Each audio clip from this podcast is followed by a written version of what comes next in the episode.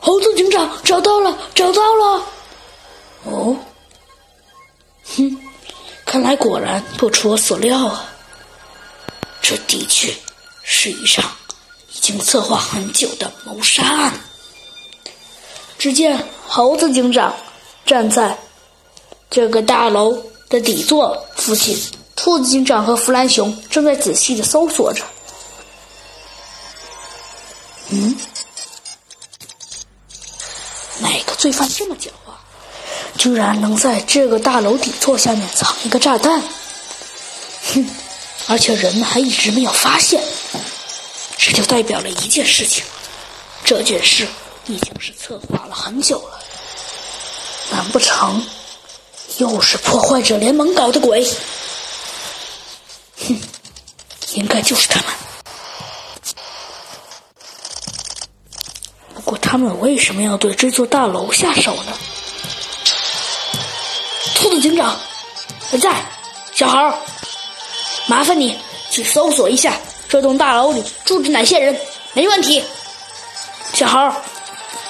只见过了半个小时，兔子警长抱着一大堆资料来了。他坐在废墟上，给了猴子警长一份资料，说道：“你看看吧，小猴。其实我觉得这人也没什么厉害的，他就只不过是一个珠宝收藏家罢了。嗯，珠宝收藏家，破坏者联盟应该不会对珠宝收藏家下手。哼，不过这当中肯定有什么问题。感谢你了，兔子警长。哼，没关系了，小号。珠宝抢劫案。